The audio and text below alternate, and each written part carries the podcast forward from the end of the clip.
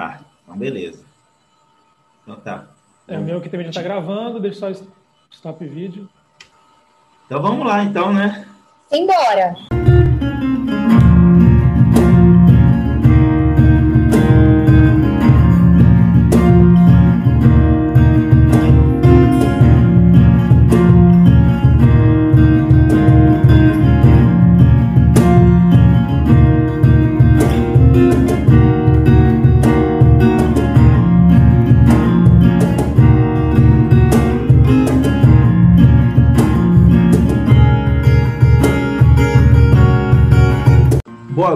Brasil! Boa noite! Está no ar de novo o nosso querido podcast, aquele nosso podcast do horário nobre, o nosso podcast gastroliterário, né? Aquele que a gente sempre janta ouvindo. Está no ar o nosso podcast Jantando na Taverna. Aqui quem vos fala é Diego Barbosa. Hoje estamos numa noite assim especial com uma convidada especialíssima e, como eu já disse, estou hoje até vestido de, de gala. e hoje nós vamos falar sobre o livro que é O Peso do Pássaro Morto, né? Um livro aí que já ganhou o Brasil, um livro super interessante, um livro que é passado na cidade de São Paulo, né? Com suas nuances gastronômicas, e agora eu passo para você, Gusta. Pô, que legal, cara. Que legal, que leitura que a gente foi apresentado. Eu já, já tive contato com esse livro. A primeira vez que eu li, acho que já tem mais de um ano. E agora, com muito prazer, eu li de novo. E a releitura é muito legal. Como é que você consegue entrar por outros cantos, né? Que a história te permite e te abre. E, pessoal, hoje é um presente para vocês ouvintes porque, como anunciamos e prometemos, estamos aqui com ninguém mais, ninguém menos do que a premiadíssima e ela que está com o seu livro de 10 em cada 10 listas de livros mais importantes e mais marcantes na vida de todo mundo que você vê em qualquer lista aí pela internet. Com vocês, senhoras e senhores, Aline Bey. boa noite, boa noite, gente. Muito obrigada por essa recepção, essa introdução tão generosa. É um prazer estar aqui com vocês. Adorei a voz, né? A voz deles é maravilhosa, né, gente? Eu te peço desculpa que eu não sou do rádio, a minha voz é um pouco mais é, vulnerável, mas eu vou tentar aqui acompanhar esses vozeirões e é um prazer estar aqui com vocês. Boa noite a todos. Nossa, começando assim, a gente fica até acanhado, né? Eu tô encabulado agora.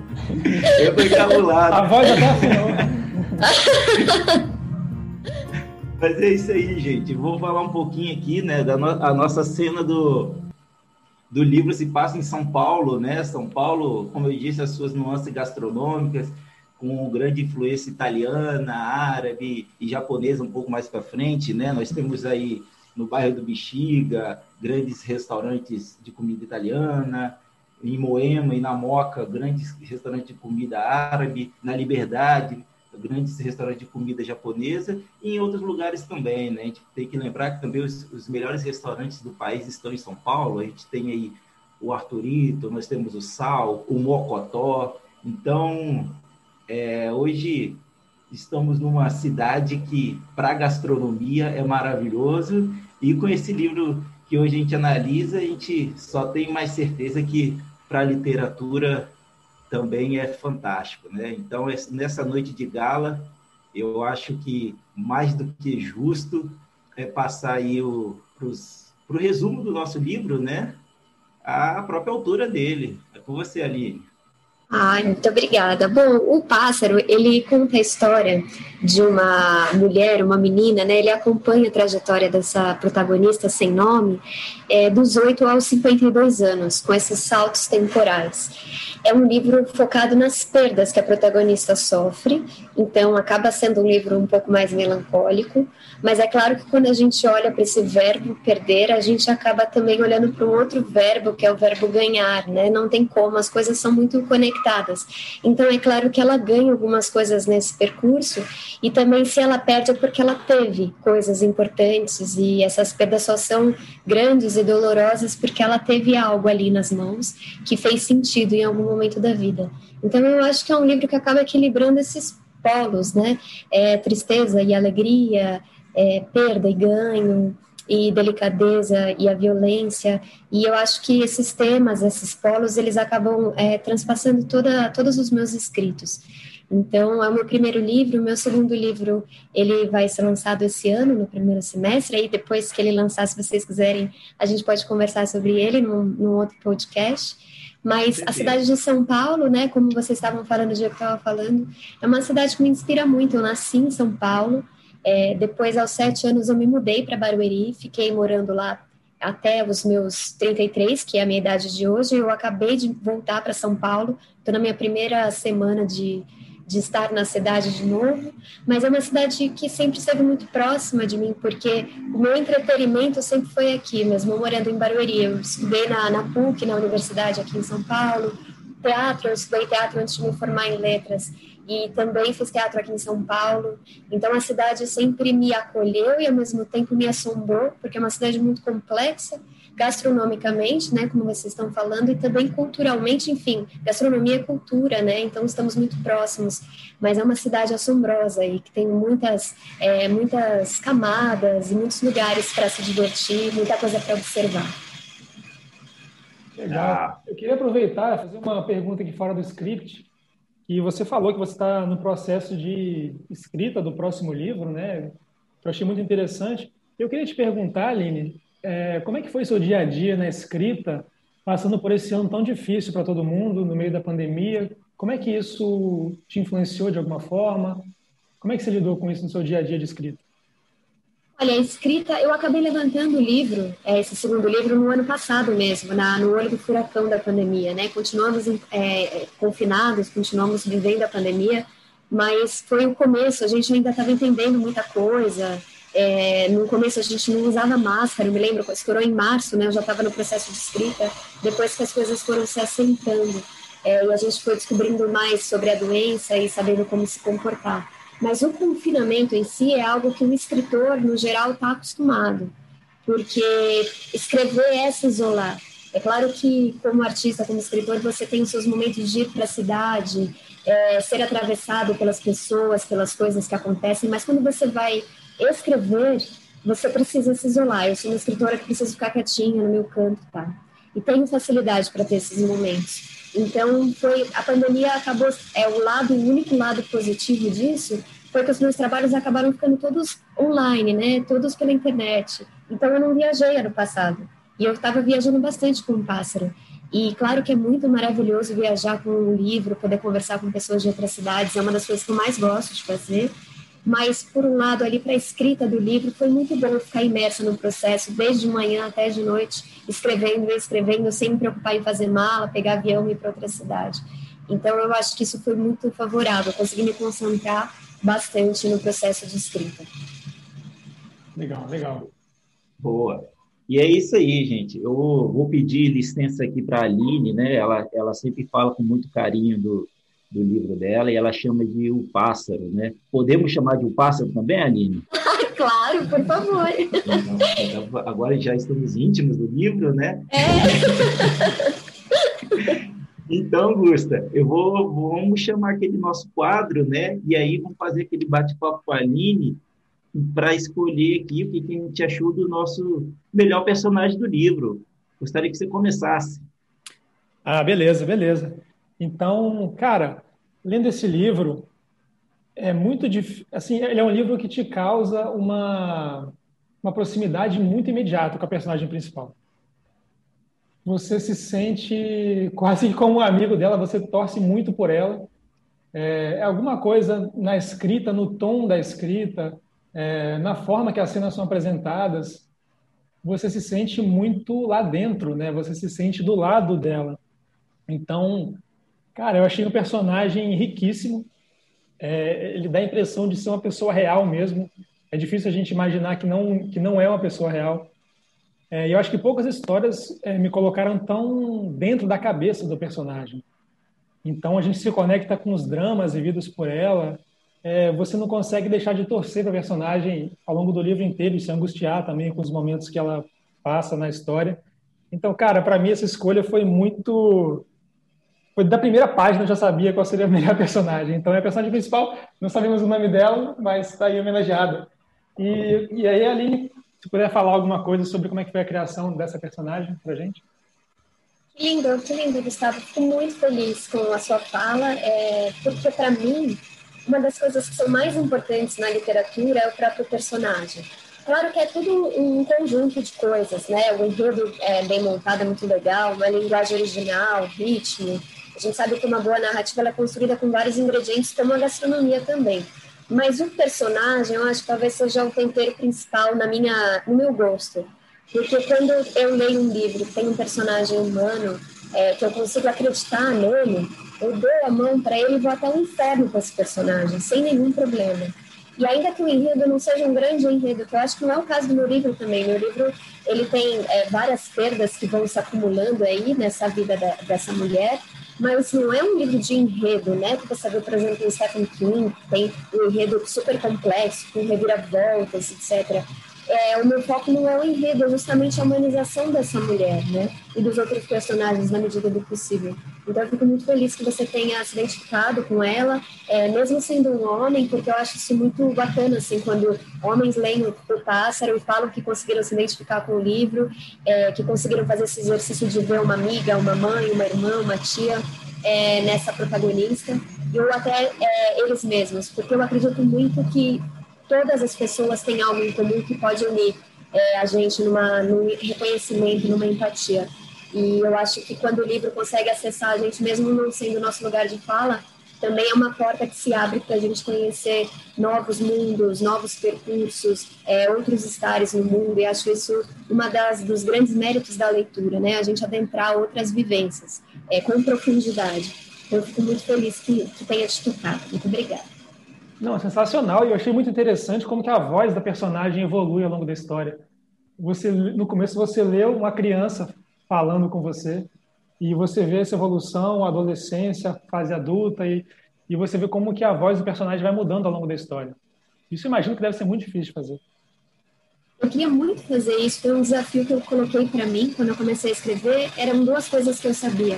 Era o verbo perder, como eu disse para vocês, e o fato da personagem envelhecer, esse passar do tempo. Porque eu li um livro do João Zanello Carrascosa, que é um autor brasileiro contemporâneo muito interessante. O livro dele chama Aos Sete aos 40. E o livro ele fecha nessas duas idades do protagonista e a linguagem amadurece também, né? Quando está com sete anos, nem precisa falar que é sete anos, o 40 também é uma linguagem super madura. Eu achei isso tão bonito, eu nunca tinha visto nada tão marcado. E quando eu fui escrever o Pássaro, eu decidi marcar essas idades e me coloquei esse desafio do envelhecimento através da palavra, né? Como fazer através desse léxico, da escolha, do ritmo, é, sentir o, o, o, leitor sentir que a personagem está envelhecendo e ela está envelhecendo no ritmo dela, não exatamente no ritmo é, natural, digamos assim, porque eu sinto que a minha personagem com 52 anos, a, a idade pesa bastante para ela. E uma mulher de 52 anos hoje é uma mulher jovem mas não a minha, a minha protagonista, por tudo que ela viveu, né, todas as perdas que ela acabou vivendo, a idade vai pesando de uma forma diferente. Então era um, foi um desafio muito grande, mas eu me coloquei esse desafio porque achei que valia a pena, acho que é muito interessante. É, sensacional. E agora você, Diegão, o que, que você diz aí? Qual que foi o melhor personagem para você? Opa! É, cara, vamos lá, né? É, vou puxar um pouquinho a sardinha para vocês aí também é, realmente a, a, gente fica torcendo pela personagem, né? Eu senti isso também no livro da Carolina Maria de Jesus, né? E o mais interessante é que você está comentando aí, né? Você sente a idade da personagem e você sente as angústias dela também. Isso é fantástico, né? Então você vai cada vez mais emergindo no, no livro. Mas, né? Então vamos para dar uma diversidade maior. O meu personagem favorito é o personagem que ele trouxe algo que a personagem não tinha até o momento. E quando esse personagem entra, eu sinto uma leveza na personagem, eu sinto que ela está conseguindo resgatar, ou melhor, ter pela primeira vez algo que ela não teve na vida, que é o amor, que é a parceria, o companheirismo, alguém para quem cuidar e se dedicar. E alguém, né? É algo para se dedicar e, e cuidar, e esse outro fazia o mesmo com ela. Então, nisso, o meu personagem favorito é o vento, né? Que, como ele veio, veio como um vento mesmo, chegou do nada e, e, mudou tudo, né? Um vento forte até. Eu acho que o sobrenome dele deveria ser Forte. que lindo! Então, eu, eu, gostei muito do vento, porque eu me senti confortado, sabe? Quando ela dedicou o amor que ela queria dedicar ao filho, o filho não correspondeu por uma série de fatores, e o vento dava esse amor de volta a ela, e realmente ela era feliz em estar com o vento. E eu gostaria de saber um pouquinho também da criação do vento aí, que, que, qual o sentimento do vento para você? Ah, que lindo você trazer o vento. Eu acho que ele também é meu personagem favorito. Não sei se o autor pode ter um personagem favorito, mas eu, eu sinto que, como a trajetória dessa protagonista foi muito dura desde a infância, né?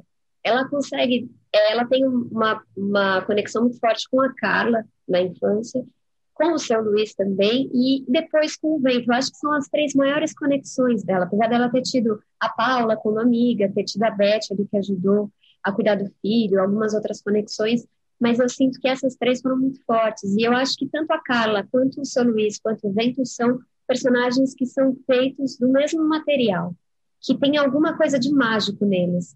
Mas é por conta do olhar da protagonista para eles, né? Um livro em primeira pessoa, então a gente fica muito é, rendido, tudo que a, a, protagonista sente, a gente sente junto, porque é um livro que vai no, no olho do furacão da, da narrativa, né? Então, como ela olha para Carla com muito carinho, como uma, uma menina que faz uma companhia para ela que ninguém no mundo consegue fazer, consegue transformar o medo é, em risada, em alegria, é, em brincadeira.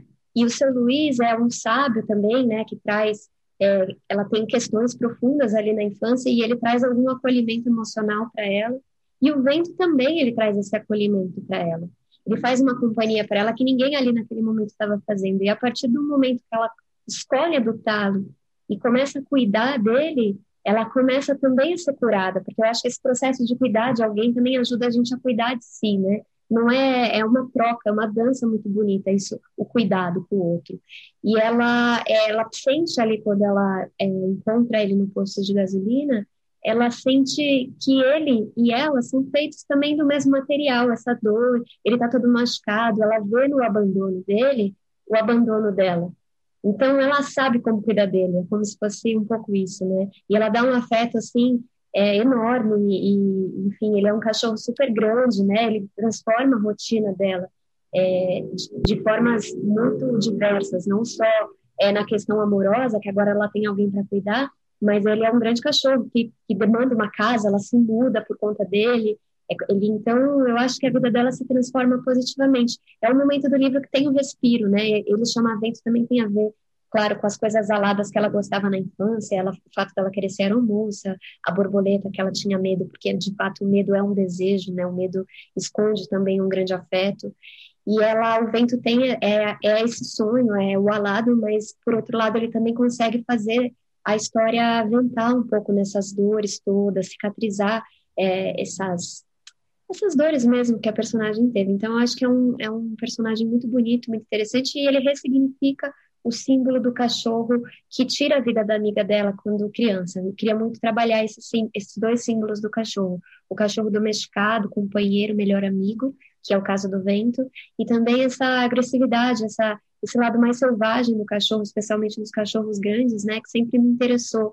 Um animal tão potente como, por exemplo, um Rottweiler, um, é, um pastor alemão, um grande cachorro forte, ele proteger, ele ser feroz e, ao mesmo tempo, quando ele está perto do dono, ele ser super crianção, brincalhão. É, é, muito bonito ver como ele se relaciona com a força que ele tem, né, na boca, na, no corpo. Enfim, eu gosto muito dos cachorros, então eu queria ressignificar esse símbolo. Ah, fantástico, lindo mesmo. Eu, a profundidade desse personagem é maior do que eu vi, então, né? É, são outras nuances que completam mais e mais ainda. É um personagem realmente lindo, né? E agora, eu tive uma ideia maluca aqui. Lá vem, Imagina... lá vem ele, Aline. improvisando, improvisando. Imagina, Aline, você agora escreve, escreve um romance igual, assim, igual não, né? Da mesma estrutura desse, mas aí contando a história do vento até encontrar a personagem. Ai, muito lindo, muito lindo. a Virginia Woolf, se eu não me engano, ela tem um livro que é no ponto de vista de um cachorro, é que eu ainda não li. Eu não sei se chama Orlando, eu posso estar falando bobagem, me desculpe os fãs da Virginia, é que eu ainda preciso estudar muito mais ela. Mas se eu não me engano, ela tem um livro desse ponto de vista do cachorro.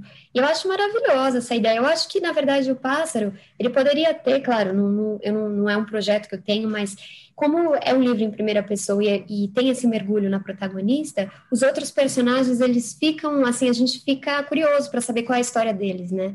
Então, o Vento, o próprio Lucas, né, o filho dela, é como que foi para ele tudo isso? Assim, eu sempre me pergunto isso, né? Como que como que ele absorveu essa mãe que não estava e ele sem saber porquê, né, sem ter essa não se sentir amado, não se sentir acolhido, para ele também deve ter sido muito difícil. Enfim, são várias histórias que, que são possíveis de contar numa primeira pessoa que daria caldo, né, nesse sentido. Ah, Nossa, e agora eu tenho certeza que os ouvintes vão ficar mortos de vontade de ver essa história. Estão dando mão para a Aline agora. Ela está acabando o segundo livro, vai ter que fazer já o terceiro. já tem que fazer o terceiro, o quarto, a demanda de trabalho não para, né? É, e é isso aí, né? O bonito, o bonito da arte, né? Assim como a, a ciência, né? Que é basicamente o, o pensar filosófico, né? Então, quando a gente termina um trabalho, a gente olha para o trabalho e vê, nossa, eu tenho mais três, mais quatro. E é assim que evolui na nossa cultura, né? A gente, como humanidade, evolui dessa forma. Então, ah, é, é. é gostoso demais quando a gente termina alguma coisa e já, já olha, nossa, também quero fazer isso, isso, isso, também dá para fazer outra, outras coisas, né? Muito legal. Ah, isso é muito lindo. Eu acho que a arte, na verdade, ela sempre abre ela abre portas, janelas. Então você termina um livro, ele não se resolve. Os livros que eu gosto, né, eles não se resolvem em si mesmo. Eles é, suspendem as coisas. Então você termina de ler, você tem mais perguntas. Você não é que você respondeu alguma coisa para você, ah, agora sim, agora eu entendi o que é estar vivo. Parece que as perguntas elas vão ficando cada vez mais elaboradas. E eu gosto muito disso, um livro que, que suspende, que que mantém a, a, atenção e que você realmente continua pensando nele. Por isso é que faz a gente continuar pensando num filme, num livro, num quadro. É, ele manter aberto, porque a gente fala, nossa, mas e aquele personagem, né? Nossa, mas e aquela árvore? Nossa, mas esse final, caramba, o que aconteceu depois? Eu acho que isso mantém é, o espectador, o leitor, na obra por um tempo. Ah, que lindo, que lindo. É, já começamos a filosofar aqui, né? e é isso aí, né? A, a, grande questão da filosofia é que a filosofia não, não te dá resposta, ela gera novas perguntas, né? Então, uhum. já que a gente já começou a filosofar, nada mais justo que a gente começar o nosso quadro principal, mais viajante, mais esperado, que é o análise filosófica, né?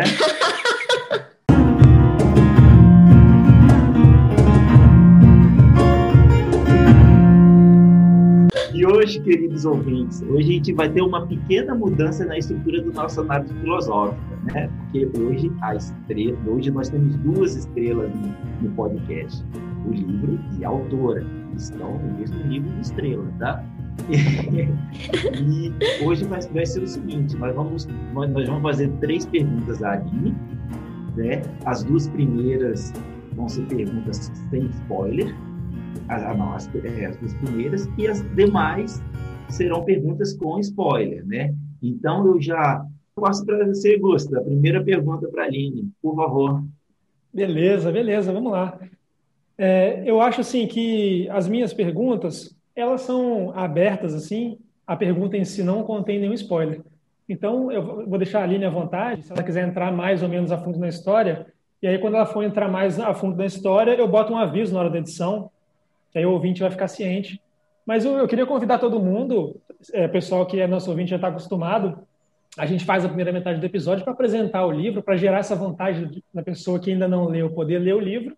E eu convido todo mundo que está ouvindo e chegou até aqui a ler esse livro incrível, um livro que ele foi super premiado, ganhou o Prêmio São Paulo, que é um dos prêmios mais importantes do Brasil, é, finalista do Prêmio Rio, se eu errar alguma coisa, a Aline me corrige, e ganhou o Prêmio Toca, então, muito indicado para todo mundo que não leu ainda.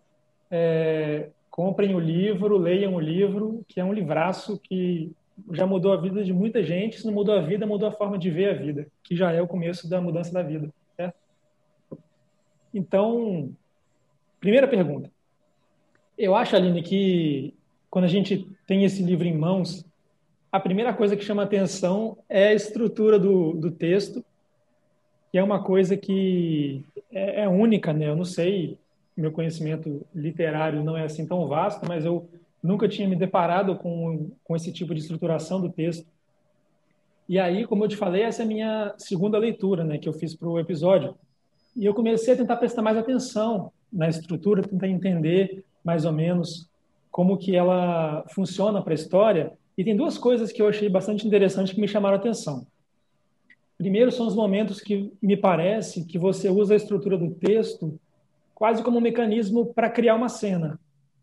Porque eu acho que em alguns momentos, na forma que você é, molda esse texto, ele facilita muito, não que facilita, mas ele, ele traz uma imagem muito viva na mente de quem está lendo.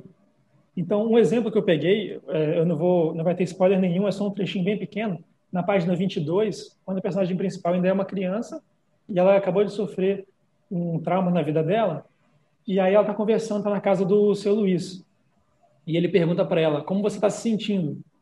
Aí você pula a linha, bota o travessão, onde estaria a resposta dela, mas ali está vazio. Você pula mais uma linha, e aí vem a resposta, que ela disse sozinha.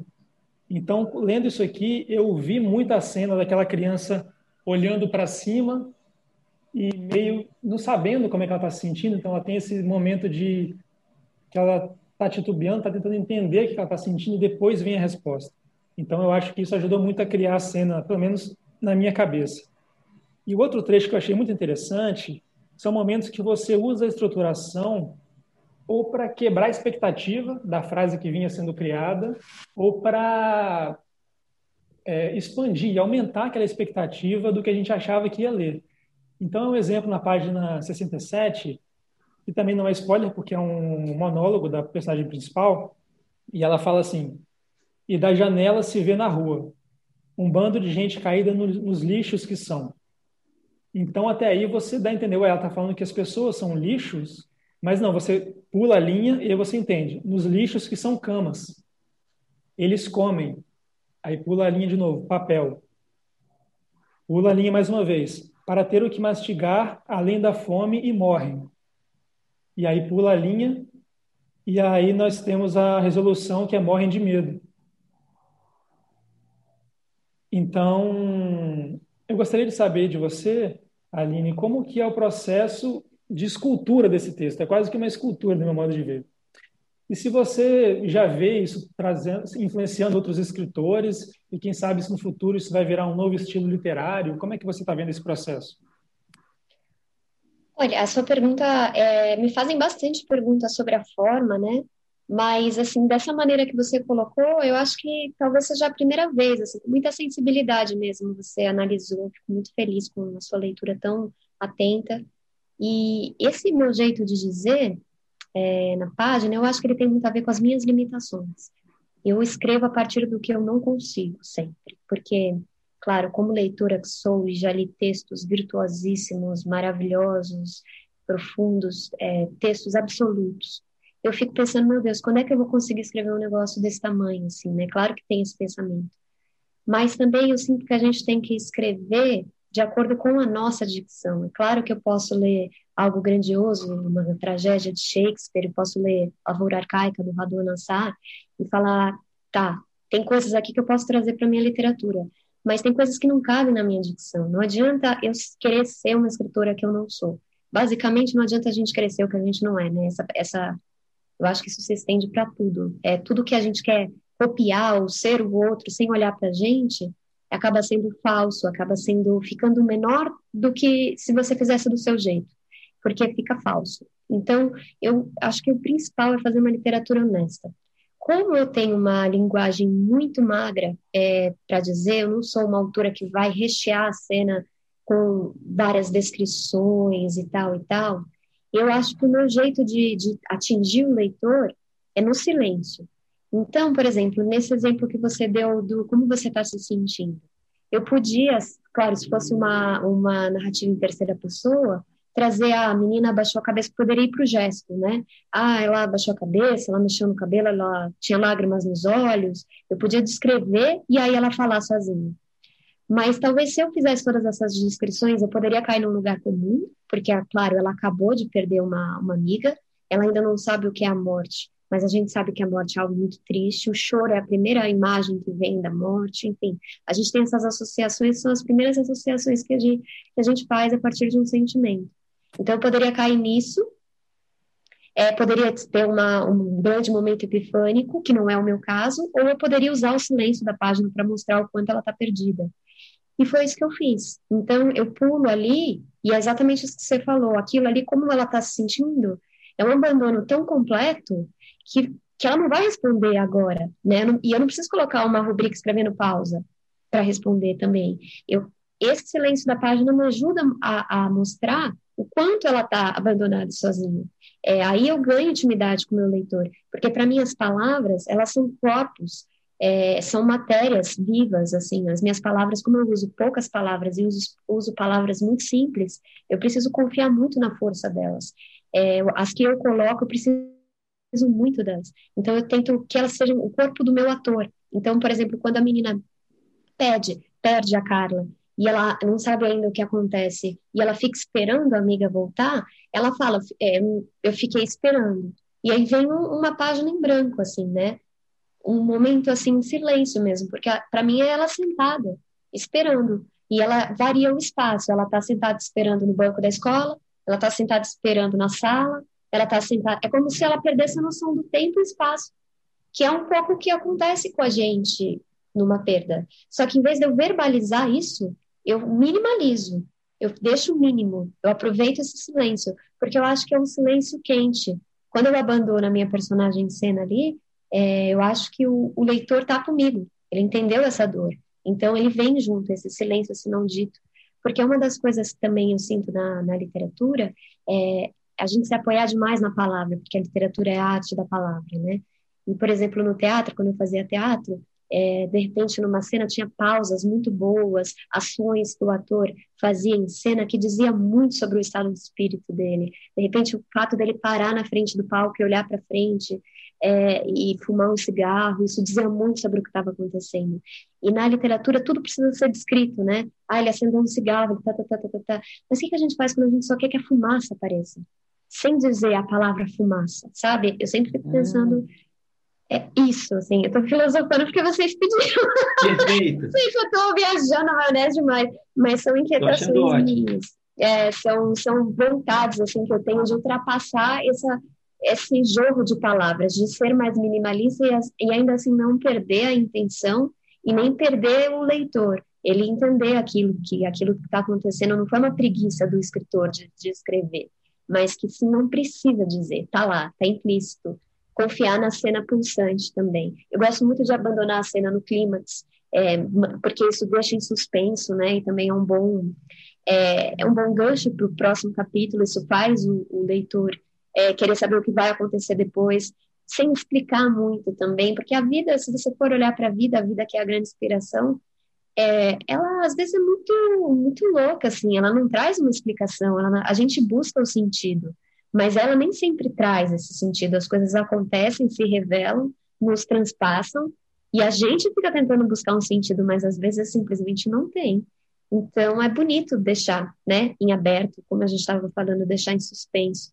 E eu acho que essa construção tem muito a ver com isso. Na questão das frases que você diz dos cortes, né, que eu sinto que quebro frases, é, eu acho que é exatamente isso que você falou. É para a gente olhar para a frase mais profundamente, porque às vezes, por exemplo, quando o autor ele coloca a frase corrida, né? Às vezes é uma frase belíssima e você lê com pausa e aí você fala, nossa, eu entendi essas imagens, elas querem dizer, porque às, às vezes a frase ela pulsa fora da história. Às vezes a frase ela tem um próprio coração, ela é bela por ela. A poesia é muito assim. Você tem a poesia como um todo, mas você tem a beleza de cada frase, cada estrofe. E eu gosto quando a prosa traz isso também. Então, para além do enredo, que a frase está a serviço do enredo, a serviço do personagem, ela também tem um coração próprio. Ela também tem vários significados possíveis. Ela não é só o que eu estou dizendo. Eu não consigo domar a linguagem. O, o, o negócio é esse. A, a, a literatura é muito grande. A palavra, a linguagem, a língua é imensa. Então, a gente escrevendo, você percebe o tamanho, sabe? Eu sou toda hora, eu tomo uma surra o tempo todo da, da literatura. Então, eu gosto de deixar isso explícito. Eu quero dizer uma coisa, eu estou dizendo outra, eu já estou dizendo outra, eu nunca dou conta. Então, que a minha frase se quebre, porque ela é muito frágil, porque ela, ela é muito líquida. E eu quero assumir essa minha vulnerabilidade. Eu quero mais é mergulhar nela, entende? Eu, por isso que eu digo, eu acho que eu escrevo com as minhas limitações. Uau! Incrível. E que é realmente isso, a experiência de leitura é muito visual nesse livro. Muito legal, muito legal saber desses detalhes aí da criação. E agora com você, Diegão, manda a sua, a sua pergunta aí. Boa. Aline, só para te contradizer um pouquinho, eu acho que não faltam palavras. eu acho que não faltam palavras. O, texto ele dá a cena de, de uma forma que particularmente eu gosto muito, né? Então, o estilo que você adotou, vamos chamar aqui, que é, é uma prosa poética, né, basicamente, mas eu vou chamar daqui para frente de alinismo. alinismo, caramba! Olha, novo estilo literário. É, estamos filosofando pesado aqui. Essa, nossa, gente. Eu tô tomando água aqui, viu? Mas a filosofia tá. Eu, eu falo para os ouvintes, Aline, que quando, quando a filosofia começa a ficar muito pesada, eu largo a taça de vinho e boto uma dose de uísque. Acompanhar o pensamento, ganhando peso, né? né? É isso mesmo. Então, é, e é, é muito interessante, né? Eu, eu, eu gosto muito de achar na estrutura do texto imagens, né? Então, tem tem um, um, poema muito interessante que fala sobre entardecer, me desculpe, esqueci o autor, que o poema ele é estruturado como fosse o sol mudando de direção e se pondo, né? E achei lindo o poema. É, tem a música de é, Tarde em Itapuã, né? De Vinícius Moraes e Toquinho, que canta Passa uma tarde em Itapuã, ao som que arde em Itapuã, ouvindo o mar de Itapuã, falar de amor em Itapuã e você tenta procurar a rima, e a, a rima dessa, dessa música, né, dessa letra, é arde. Então, passa uma tarde, ao som que arde, ouvindo o mar de falar de amor em Itapuã. E eu acho isso fantástico. E você traz isso muito no, na estrutura que você escolheu, nas pausas, nas quebras, nas conexões dependentes e independentes, e é em muito, muitos momentos eu vi como fosse uma peça de teatro. Então eu consegui enxergar muito bem. Então é, eu acho que está perfeito na estruturação da imagem. É muito mais do que a imagem, ele passa um sentimento. Então a imagem pode ficar de cada leitor, né? Então acho que isso isso é o mais gostoso, na minha opinião, assim, né? Nossa, aí, que lindo! Trazendo... Que lindo! Ah, obrigado. E aí, agora trazendo para a minha pergunta, né? A pergunta é a seguinte: é, como lidar com a tristeza, né? Eu, particularmente, curto a tristeza de forma positiva e negativa, né? Então, curto o luto, deixa a tristeza passar, ressignifico essa tristeza. E a gente vai ter tristeza na nossa vida sempre, então a gente tem que saber lidar com ela. Então, pensando assim, psicofilosoficamente, é, levando um pouquinho para o blues, assim, eu sou apaixonado por blues. O blues nasce com Delta Blues, né, nas plantações de algodão, quando os, os africanos trazidos é, para trabalhar de forma péssima, né, eles cantavam em lamento por estar longe da sua terra, pelas condições que eles estavam, as condições que eles estavam sendo tratados, por estar fazendo uma coisa que ele não queria. Daí nasce o Delta Blues, né? E o blues que, que depois se transforma no rock and roll é o boogie blues, que é a mesma coisa, que agora eles pegam o Delta Blues e botam uma batida que na verdade é interessante dessa questão que o boogie blues, a cadência do ritmo é em é alusão a, ao barulho da máquina do, do trem.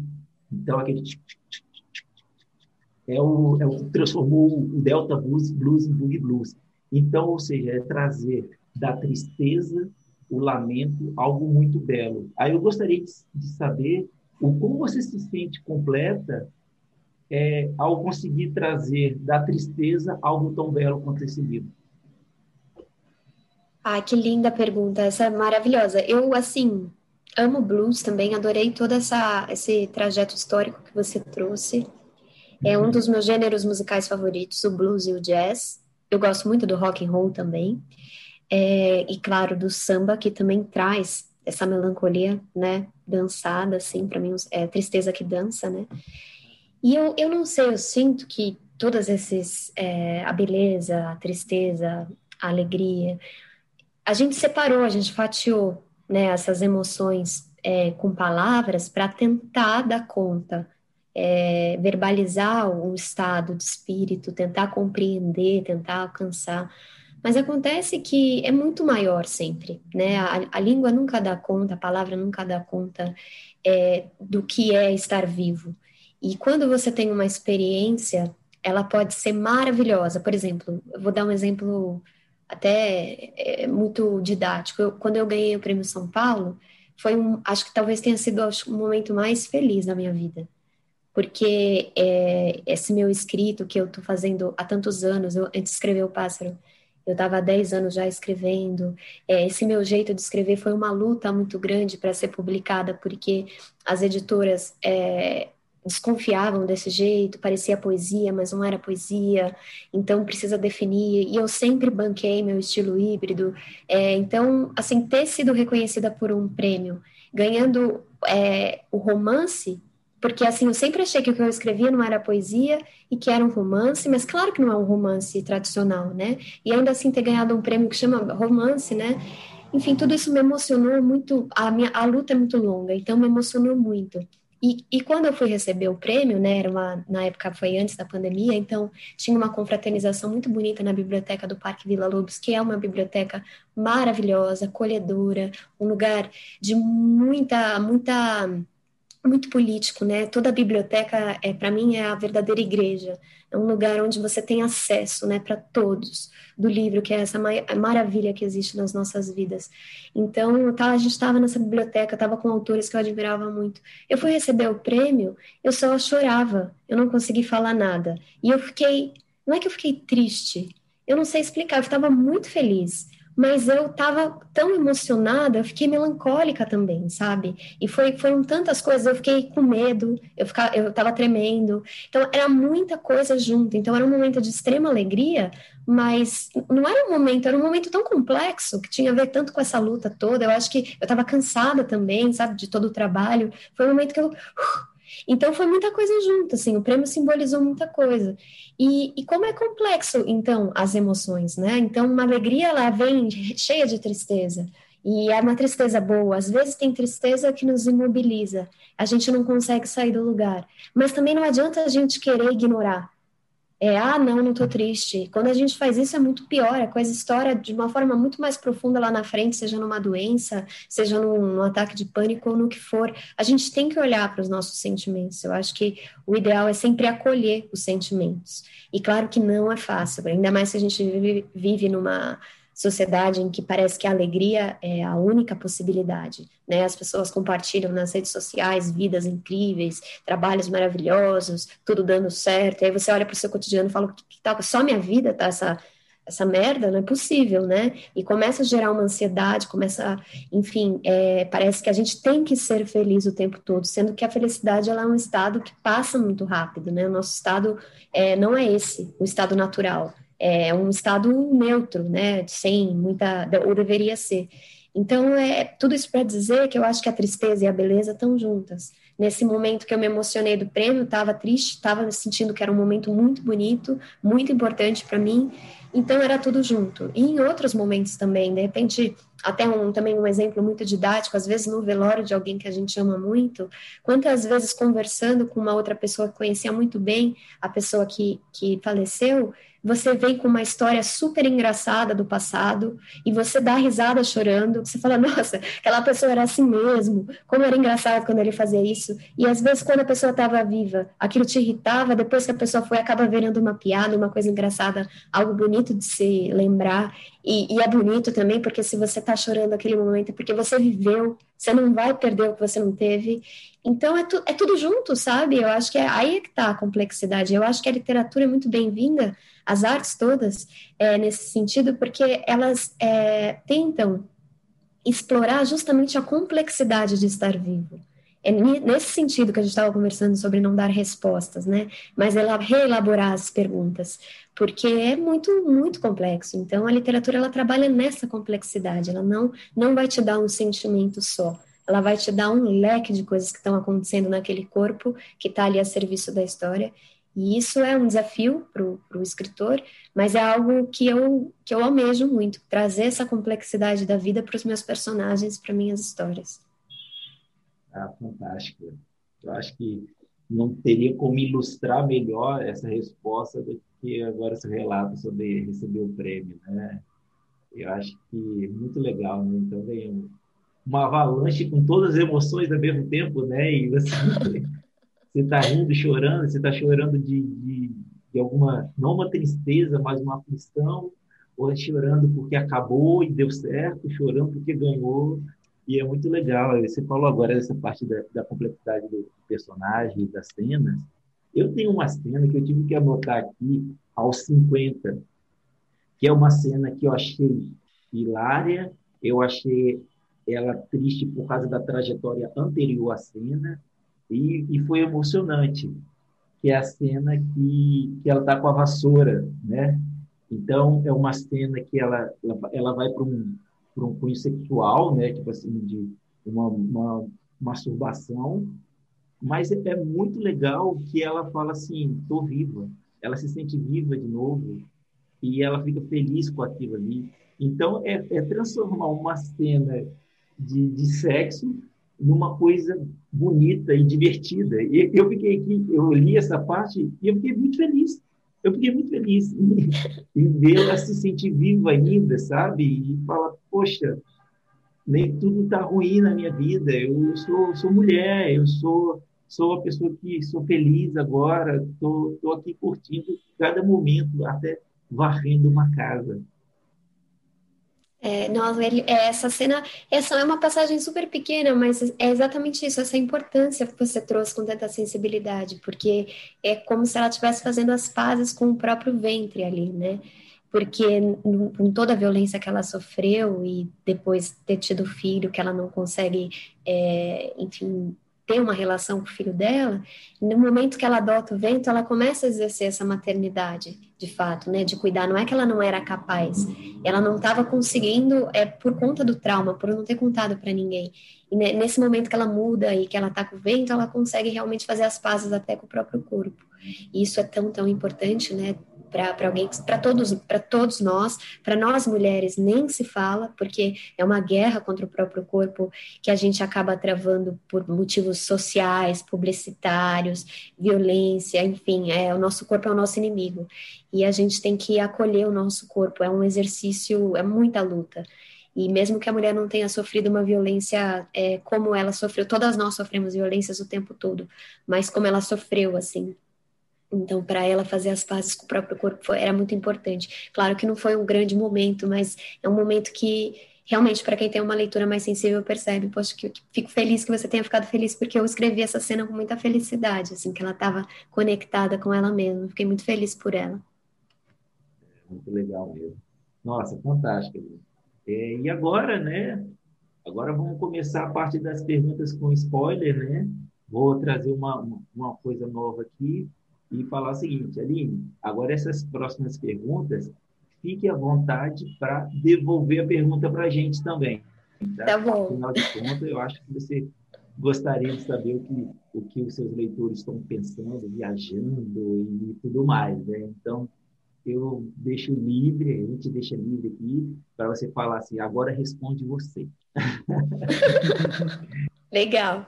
Então, então, Augusta, pode começar, por favor, com o nosso momento com a pergunta com os spoilers. É, essa minha pergunta, a próxima, ela, ela até é um gancho para essa pergunta que você fez, então continua mais ou menos o mesmo tema. É, a Aline falou a questão da, da, do, dos sentimentos e como que eles se misturam.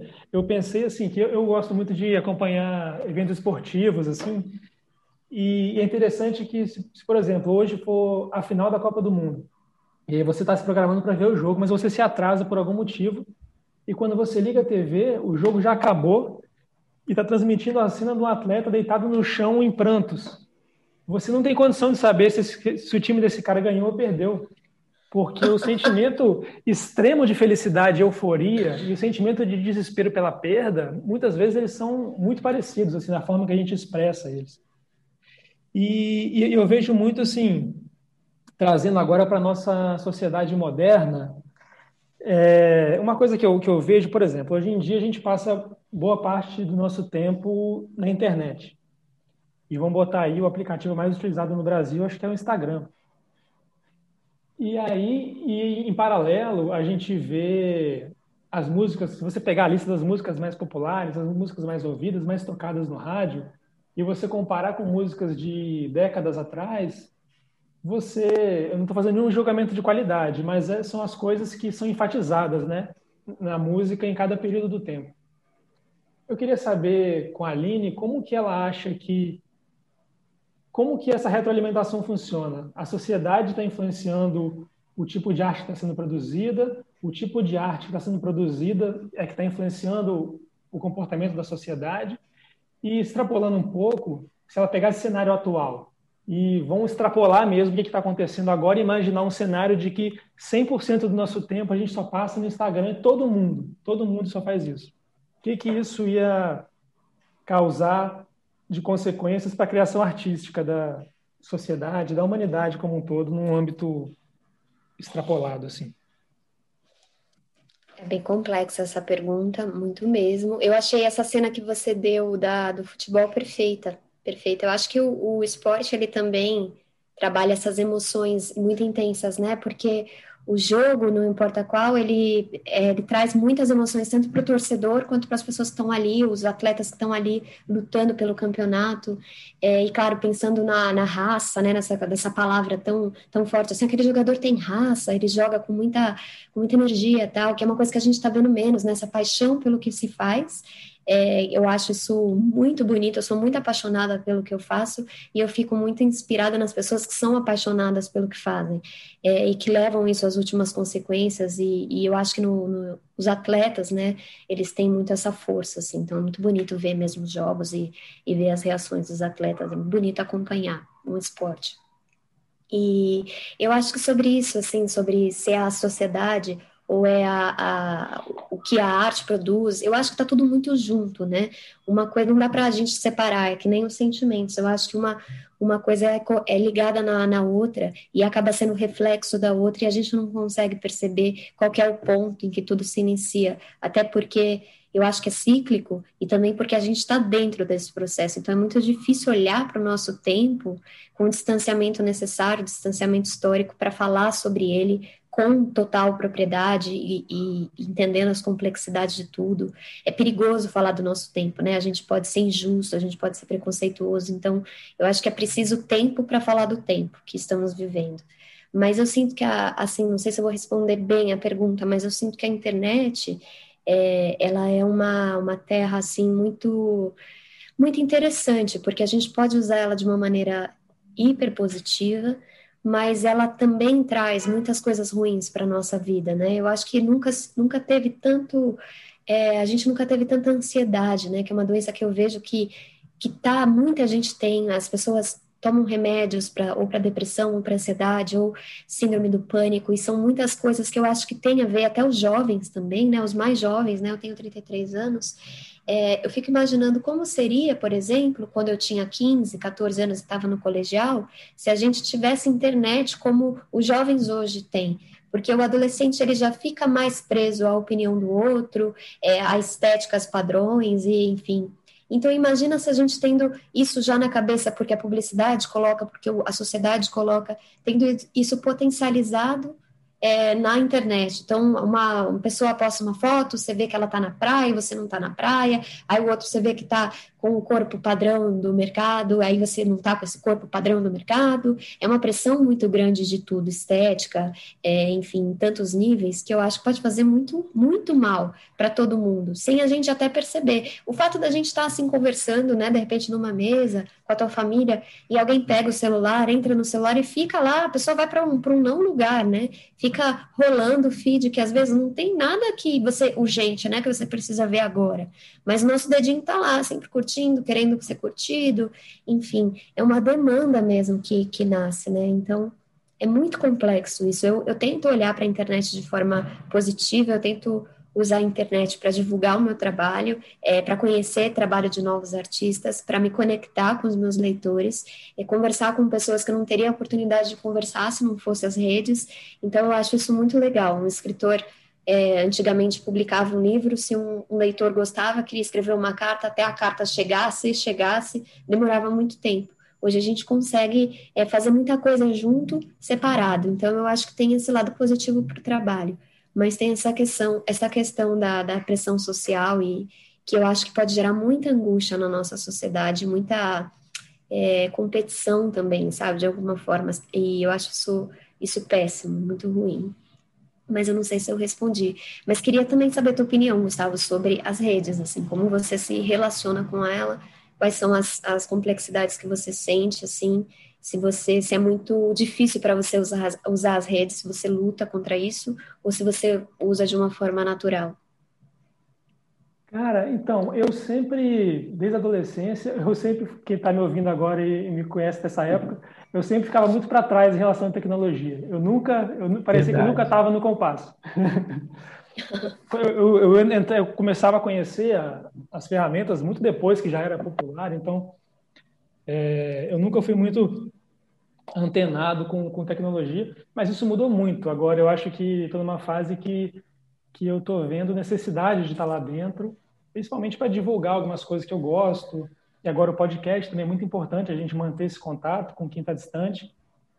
E, cara, da minha, da minha visão, eu tento ver isso como uma ferramenta que a gente está aprendendo a usar. Então, eu espero que com o tempo a gente vai amadurecendo mais, as novas gerações que já vão nascer conectadas e expostas a, a todo mundo o tempo todo. Então, elas vão trazer uma experiência diferente também da nossa, que está aprendendo no meio do caminho. Então, acho que a gente precisa é, é ver isso como uma ferramenta e é a gente que tem que ser a mão usando a ferramenta, né? Então, é aprender a usar e não deixar ser usado por ela. Eu acho que é um processo de evolução que a gente vai ter. Não é fácil, a gente está no meio, no comecinho dele, mas espero que a gente caminhe para um lado bom. Gusta. Diga aí. Ah, queria mostrar um pouquinho aqui o, o quanto que o Gusta ficava, gostava de ficar para trás em relação à tecnologia. Ele motivava esse ficar para trás. Sim, sim. Ô, duas questões. Primeiro, o, o e-mail dele é ainda arroba wall. Nossa! Isso é sintomático mesmo. Isso é, é o principal sintoma. É. E outra questão é o seguinte, a gente fez graduação junto, né? E aí a gente fazia um churrasco, todo mundo tirava foto, aí todo mundo pedia as fotos. Ah, passa meu pendrive, passa meu e-mail, tal, compartilha, não sei o quê. Aí, o que eu tinha que fazer para passar as fotos para o Gusto? Ele me pedia para eu gravar um CD com as fotos. e eu perdi esse CD quantas vezes, hein? Nossa, eu gravei vários CDs das mesmas fotos. E esse deputado aí falou: Cara, achei uns CDs com fotos aqui. Isso é só para ilustrar que é uma, uma força muito grande que ele está fazendo de estar tá conectado hoje, tá? que demais. Mas vamos evoluindo. E aí, Diegão, manda a sua agora. Segunda pergunta. Ah, boa. Ah, a minha segunda pergunta, né? Vamos filosofar um pouquinho aqui. Ela, ela é bem direta, mas não quer dizer que ela é fácil, tá bom? Hum. Eu queria saber, já que a gente já falou um pouquinho do vento, né? A gente nem vai precisar aprofundar tanto dele mais, ou devemos, né? Vamos ver. Eu queria saber o quão emblemático e importante é a personagem abdicar de encontrar o filho quando ela encontra o vento. que ela deixou de ir lá fazer aquela surpresa para o filho, pegou o vento e vou para casa. O quão emblemático e importante é essa cena? Eu acho essa cena a chave fundamental da fase madura dela, sabe? É, muito mesmo. É uma cena chave. Eu trabalho com cenas chaves, mas essa entre as chaves é a chave mestra. Por quê? Primeiro que ela tem uma naquela ligação que o filho faz para ela, que ela ela sente que o filho está precisando, né, de uma grana, está precisando de um apoio, e ela foi uma mãe é, que na parte emocional ela não conseguiu dar nada, mas na parte estrutural ela manteve, né? Ele é alimentado com saúde, enfim, ele não passou nenhuma necessidade nesse sentido, né? O, o problema deles foi muito emocional, de não diálogo, de não cumplicidade. É, então, quando ela vê que ele, ele saiu de casa já está muito tempo fora, alguns meses fora, ela pensa no quanto ele está diferente. E ela também, a gente muda muito, né? Só que quando a gente está todos os dias com a pessoa, a, as mudanças são diárias, então a gente não percebe, a gente vai incorporando essas pequenas transformações. Mas quando a gente fica um tempo sem ver uma pessoa, que a gente, só o outro consegue ver na gente como a gente está diferente, né?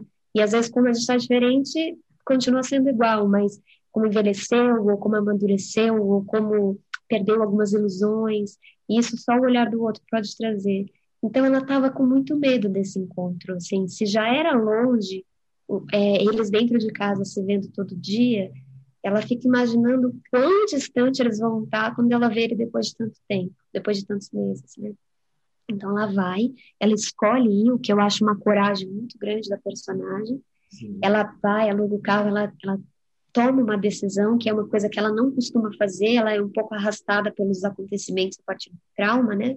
Mas ela toma uma decisão e ela vai. A viagem faz, eu sinto que a viagem faz muito bem para ela é, se mover, né? Pegar um carro e ir em direção a alguma coisa. Isso faz muito bem.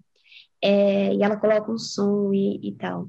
Isso é o caminho, né, até a chegada. Quando ela vai abastecer, eu, eu sinto que a personagem dirigindo, ela sente essa complexidade que a gente está falando. Ela se sente bem, se sente livre, ela deixa a janela aberta, ela tem um momento de estrada gostoso, mas ela tá pesada, ela tá com medo de encontrar esse filho. Ela preferia, um lado dela preferia não ir.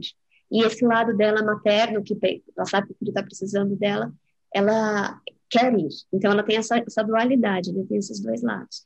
Quando ela para no posto, ela tem essa conexão com o vento, é uma conexão inexplicável. Para mim, é como se você ela se apaixonasse. Acho que é, é a mesma coisa quando o amor, assim, realmente, à primeira vista, assim, sabe? Que você olha alguém e fala: caramba, essa pessoa tá quem é essa pessoa? Eu quero saber, eu quero ficar, fazer o que ela quiser fazer hoje, eu vou atrás dela, hoje eu vou tirar o dia para conhecer essa pessoa, assim, sabe? Então, ela, como ela, para mim, ela entra nessa, é, nesse núcleo da paixão, ela já não tem tanto domínio sobre as coisas que ela está escolhendo. Ela toma atitudes muito rápidas, que nem são exatamente as atitudes que ela costuma tomar. Ela tem uma vida muito é, pacata, né? Talvez o ato mais revolucionário que ela teve foi realmente pegar esse carro, ir pegar a estrada para Ouro Preto e escolher adotar um cachorro gigante que ela não conhece, que ela não sabe se ele é feroz, e ela tem esse momento mesmo de olhar para ele e não saber se ele morde, o próprio cara do posto, o frentista fala, ó, oh, cuidado, né, dona, bicho é bicho, a gente nunca sabe, ele, ele tem razão, a gente nunca sabe, né, se o dog é, pode morder ou não, por uma questão de se sentir inseguro tal. Mas ela confia nele, e ele confia nela, ele se alimenta do sanduíche também que ela tá dando, porque é, ela poderia estar envenenado, eu também pensei nesse sentido, né, uma, é uma troca mútua, né, de confiança dela e dele.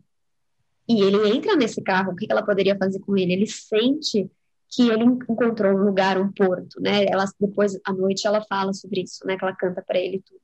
É um encontro mesmo, sabe? Desses raros na nossa vida. Então, ela se encontra com um animal, mas poderia ser uma pessoa, mas foi evento. Então, ela é, é, ela voltar, né? O fato dele estar tá passando mal e ela perceber, é um cachorro gigante, como é que eu vou chegar em Ouro Preto? Com... Então, tudo se resolve ali. E ela, naquele momento que ela adota o vento, é quase como se ela se sentisse mais leve é, de não ter mais essa obrigação de ser mãe. Ela escolhe não mais tentar ser mãe. Que a vida inteira ela tentava de uma forma muito é, que não estava certo, né? Ela tentava de alguma forma ter alguma conexão com o filho, nunca conseguiu. E é ali que ela percebe que o filho dela tá, já cresceu, tá em outra, logo vai se resolver, tá super bem, ela decide realmente não tentar mais, né? E aí mais à frente acontece tal, ele de fato casar e dar aquele rolo, eles não se falarem mais. Mas eu acho que é um momento de muitas escolhas rápidas que ela faz nesses dias e que transformam a vida dela madura de uma total, assim.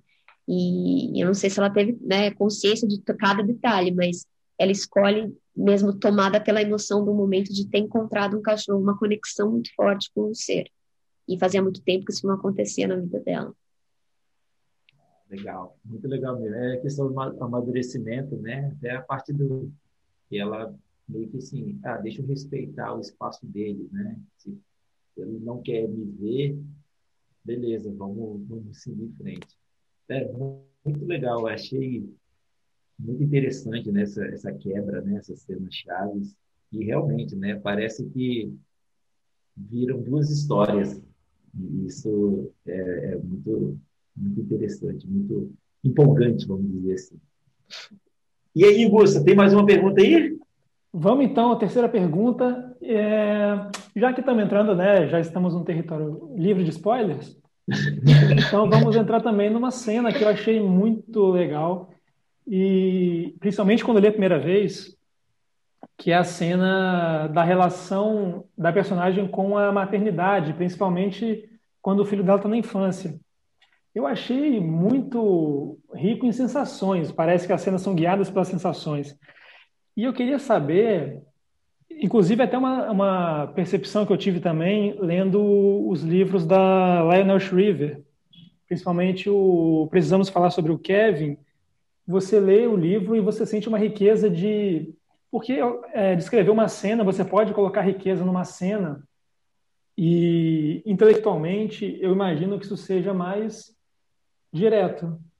Mas você colocar riqueza de sensações, eu acho que deve ser muito mais complexo intelectualmente. Então, a minha pergunta para você é, como escritora, como que você consegue, de forma tão rica, é, se apoderar dessas sensações no sentido de, assim, é assim, claro que você não sabe, cada pessoa sente de uma forma diferente, mas como é que você consegue dominar um tipo de, de sensação que você ainda não vivenciou? Como que você, como escritora, consegue transpor para o papel, de forma tão rica em sensações, uma coisa que você própria, como primeira pessoa, como personagem da sua vida, ainda não passou por isso? Eu acho que é tentando, por exemplo, eu acho que o meu trabalho como atriz é, foi muito importante para mim, em todos os sentidos. Me formou como ser humano, é, e me formou como escritora sem eu saber que eu estava me formando como escritora. Eu sinto que eu me formei como artista no teatro, na escola de teatro, fazendo peça, estudando peça, estudando essa arte tão maravilhosa que é a arte do teatro. Porque a arte do teatro é a arte de se colocar em situação. Você vai viver um personagem, é, todo artista sério, ele é muito devoto ao trabalho dele, ele mal tem tempo de viver a própria vida. A verdade é essa você ver um músico, é, um pianista, um ator, assim, um escritor, é, são horas e horas e horas do dia trabalhando focado. E quando você para de escrever, ou trabalhar, ou fazer sua peça, você vai dormir, você está pensando ainda no seu trabalho, como você vai melhorar aquilo, como é que você vai chegar naquela camada, etc, etc. Então, é um trabalho que todas as horas do dia. Não é algo que você chega em casa, você desliga e fala, ah, cansei do meu trabalho. Você não cansa, porque o trabalho é você. O artista, ele é o que ele faz. Então, é o tempo todo pensando em como, como, quando. É, tem, e é muito gostoso, assim, tudo, né? É muito prazeroso, pelo menos para mim. Eu sinto um imenso prazer em criar um romance, de todos os, todos os processos do romance, né? E quando eu fazia teatro, também senti um imenso prazer em montar uma peça, estudar o meu personagem. E tudo isso para dizer que se a gente se bastar apenas pela nossa experiência pessoal, a gente não vai fazer nada, porque é muito pouco só o seu lugar de fala, só o seu estar no mundo, só as suas memórias. É claro que a gente utiliza, eu sou um tipo de escritora que eu utilizo tudo que eu posso em prol do que eu estou fazendo. É, se eu tenho material para isso, eu vou usar, e aí eu vou ressignificar naquela cena é, em outras situações. Mas a gente tem que, por isso que eu acho que a leitura é fundamental, porque você tem que ter um exercício de empatia, se colocar na situação. Como é ser uma mulher de tantos anos, de tal classe social, casada com um alcoólatra, é, querendo se matar.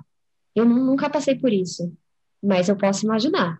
Eu posso começar a tentar imaginar quais são os gestos dessa mulher, como ela pensa, como ela acorda de manhã.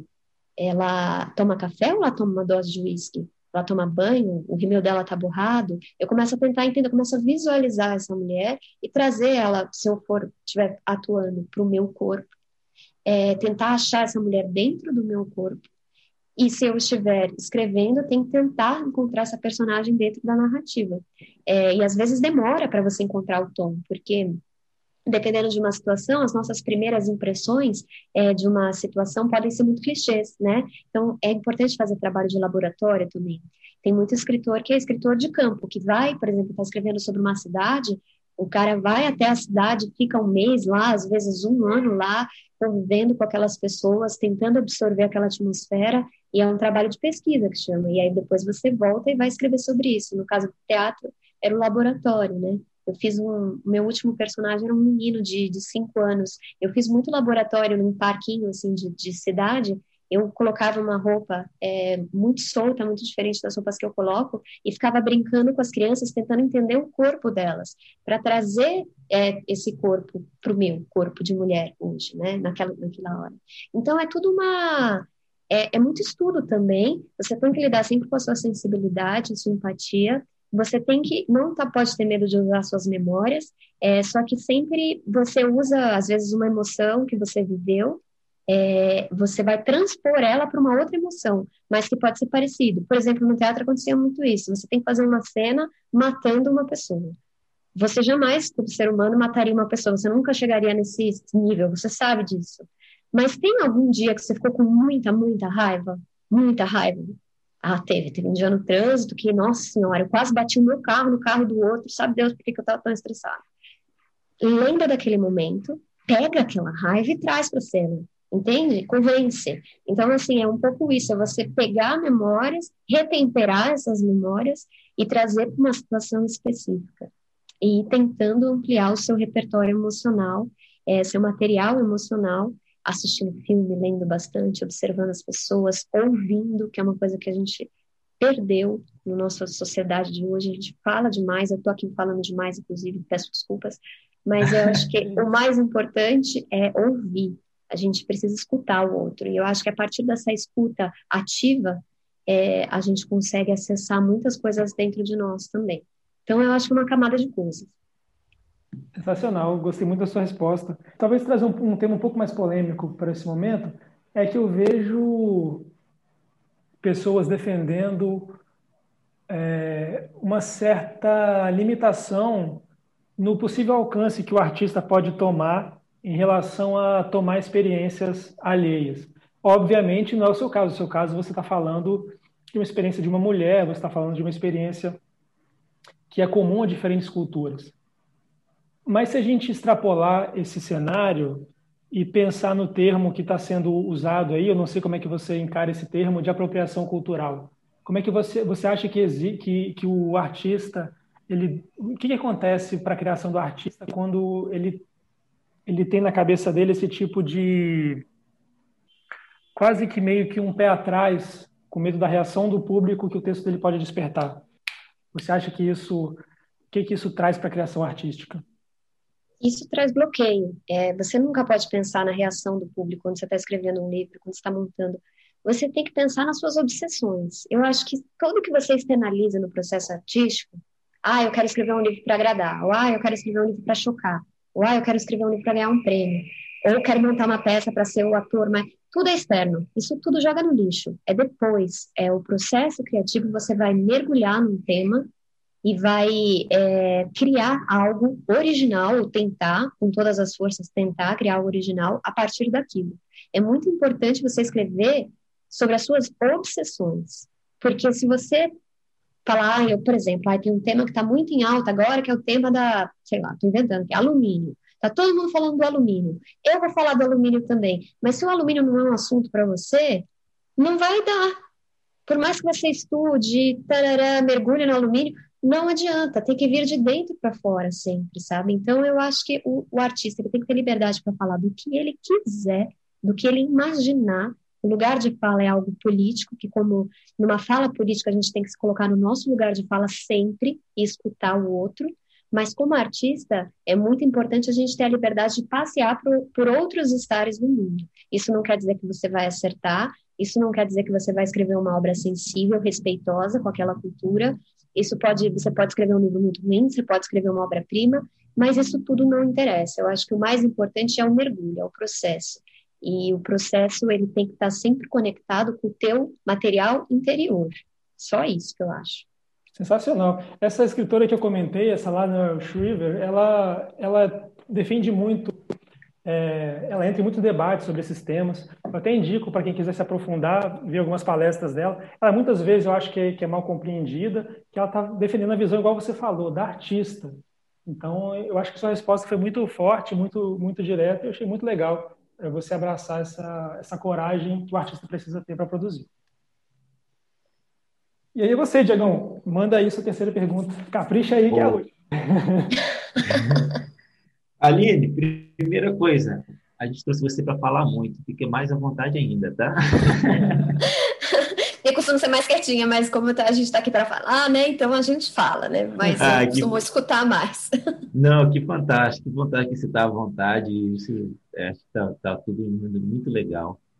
E agora a terceira pergunta aqui, né? E nossa última perguntinha é o livro eu achei denso, né? E é muito bom isso.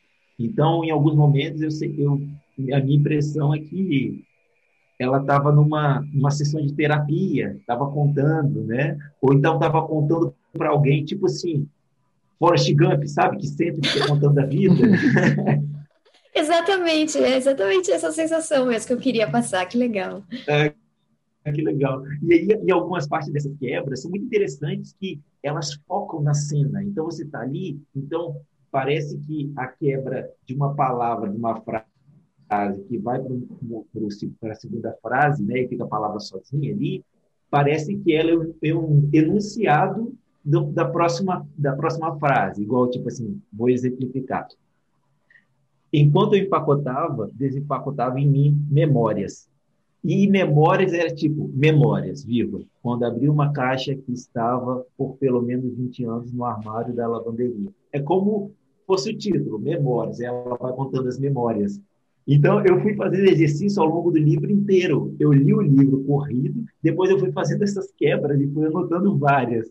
É Coisa que, que, me chamou, que me chamou a atenção é essa parte aqui, ó. Cheirei o menino Jesus, lembrei dos meus pais. Mas se você ler de outra forma, cheirei o menino. Aí, é, aí se você quebra, como é só de Jesus, seria tipo uma exclamação: Jesus, lembrei dos meus pais.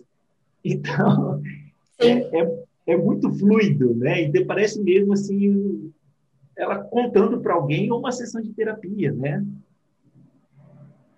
Exa não, exatamente isso. E eu acho que essa coisa da quebra das, das frases, como eu estava falando com o Gustavo também, é, que eu acho que tem muito a ver com o fato de saber que as frases não dão conta das coisas, é, as palavras não dão conta. Então, a gente está querendo dizer uma coisa, às vezes a gente já está dizendo outra, e também o, o como chega as coisas para o outro, né? A gente verbaliza algo é, e o outro escuta com a vivência dele, com de acordo com humor e temperamento e experiência, e o que eu estou dizendo para vocês está chegando diferente para cada um, né? Que está aqui escutando a gente. Isso é, é muito bonito, mas esse é o grande terror da comunicação, né? Esse é o mal entendido, né? Em Moscou, da Simone de Beauvoir é justamente essa dificuldade de entender o discurso do outro e compreender, né? Porque a gente sempre traz a nossa própria carga é, de vida para escutar o outro. Então, é, as frases elas trazem essa minha inquietação. E aí, de, conforme você vai lendo, você vai é, percebendo imagens que podem ser diferentes, podem trazer algo delicadamente diferente, mas que pode ser muito divertido. Eu acho que a palavra, uma palavra que tem muito a ver com a literatura é o jogo é, jogo e literatura, porque é um, é um jogo lúdico. É, a escrita, ela é um pacto com o leitor. A gente sabe que é que nem numa peça. Você senta, você começa a assistir aquele espetáculo, você saiu da tua casa, né? Isso antes da pandemia, claro. Sentou na que pagou o ingresso. É um combinado. Você sabe que nada daquilo é real, mas você se envolve. E aí, quando você você tá com raiva, você tá chorando, você tá dentro, você tá torcendo pelo personagem você está no jogo, é um jogo, você sabe que aquilo não é verdade, mas você vive muito intensamente aquela experiência, às vezes muito mais intensamente do que a nossa vida cotidiana. E o livro é exatamente a mesma coisa. Você abre um livro, você comprou o livro, você sabe que está escrito, não é, é o que é, ficção, o autor está ali por trás, tudo, a editora, mas de repente quando você vê, você está você está dentro do livro, você está num não lugar. E, e, é um não lugar cheio de, de emoção, de explosão, e cheio de minúcias, né, sutilezas, e quando que ganha muito numa, numa releitura sempre. Então, eu acho muito lindo esse jogo e gosto muito de brincar com os meus leitores. Ah, que legal. E aí, né, agora indo para a pergunta, eu achei eu achei as duas últimas cenas do livro muito densas, muito densas mesmo, muita coisa, né? Eu fiquei relendo ali tudo e tentando extrair. E eu gostaria que você comentasse uma afirmação que eu fiz da extração dessa, dessa cena. A cena é a, o fato da casa não ser demolida, né? Até num futuro com alta tecnologia, a casa não foi de, demolida. Eu vou fazer uma afirmação. Para mim, a casa não ser demolida é uma metáfora que indicaria o que, que o que realmente foi bom na vida dela nunca será esquecido, nunca será apagado. O que, que você acha dessa afirmação? Maravilhosa, maravilhosa. Nossa, bem isso mesmo, é exatamente isso. Para mim, a casa é um símbolo de resistência. E essa força vem das alegrias que ela teve. É onde ela se apoiou a vida toda. Ela só desistiu da vida depois do vento porque ela não conseguiu ver um caminho é, depois desse grande amor que ela viveu. Mas as alegrias que ali aconteceram, o, o fato dela ter vivido esses anos da vida dela com intensidade, nunca, nunca vão se apagar, apesar de ser uma história difícil. Então, é exatamente isso. A casa é esse símbolo das, da, da, do melhor que a vida pôde dar para ela e que vai ficar ali. Fantástico. Nossa, é muito. Eu falei, né? Essa, essa cena ela dá uma densidade muito legal, ela dá um fechamento fantástico. Muito legal mesmo. Mas aí, Aline, agora a gente ficou te interrogando aqui, né? O, o tempo inteiro, fazendo as perguntas para você devagar. E agora eu queria chamar o quadro Pergunta Bomba.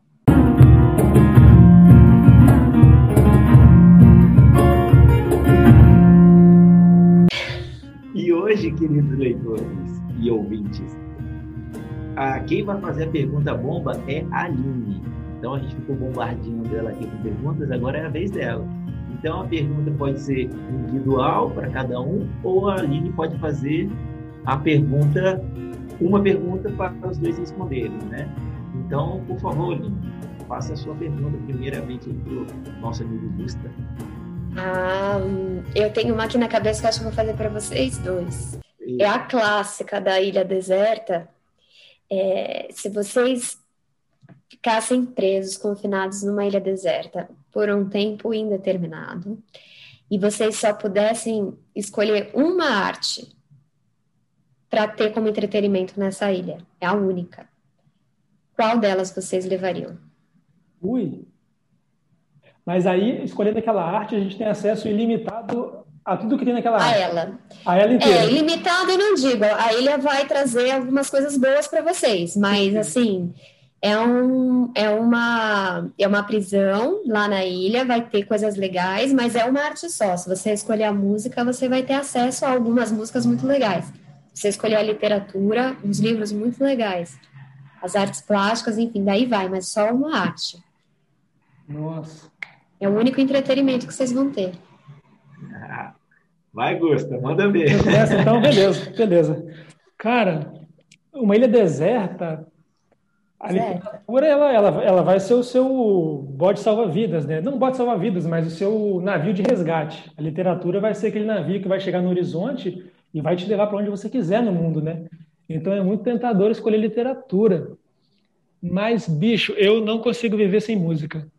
Eu acho que se eu tivesse sem música numa ilha deserta, tudo bem que eu ia poder escutar o barulhinho do mar, eu poderia escutar o vento no, nos coqueiros, mas, puxa, que escolha difícil.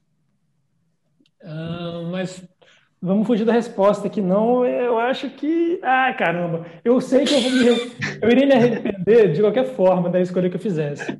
Mas hoje, nesse momento, eu escolheria a música. Eita. E você? Nossa. Ah, eu? Vamos lá.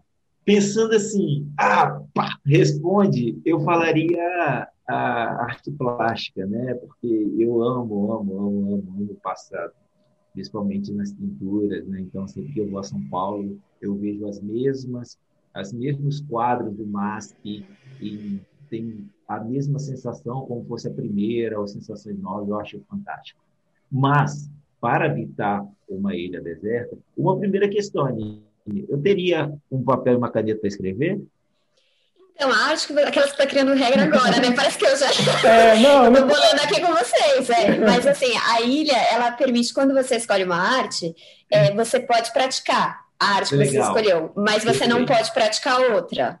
É, você escolher. Você, por exemplo, o Gusta só pode tocar o, o ukulele, primeirinho.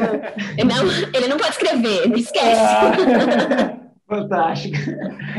Então, então, não tenho dúvida, porque eu, eu escolheria literatura, porque eu, eu gosto de escrever, eu, eu amo escrever, eu adoro a parte quando eu estou escrevendo meus artigos, né? Você sabe, eu sou, sou biólogo, trabalho com, com ciência mesmo, assim, né? Eu sou cientista.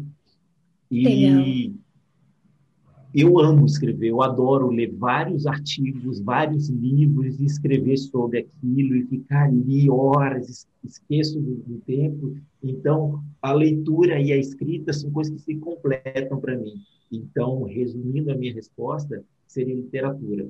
Porque eu tenho certeza que lendo, lendo, lendo, eu ia escrever mais um monte e depois disso eu ia reler ou ler mais e eu ficaria bem feliz, assim, se só isso eu pudesse fazer. Pô, agora eu me arrependi, ah, cara. Não, agora já era, viu? já era. Ah, não. Já era. Você já faz só uma linha, já era. Esquece. Ah. Beleza. E você, Aline, qual seria a sua resposta? Ah, tá fácil, né? Tá fácil. tá fácil.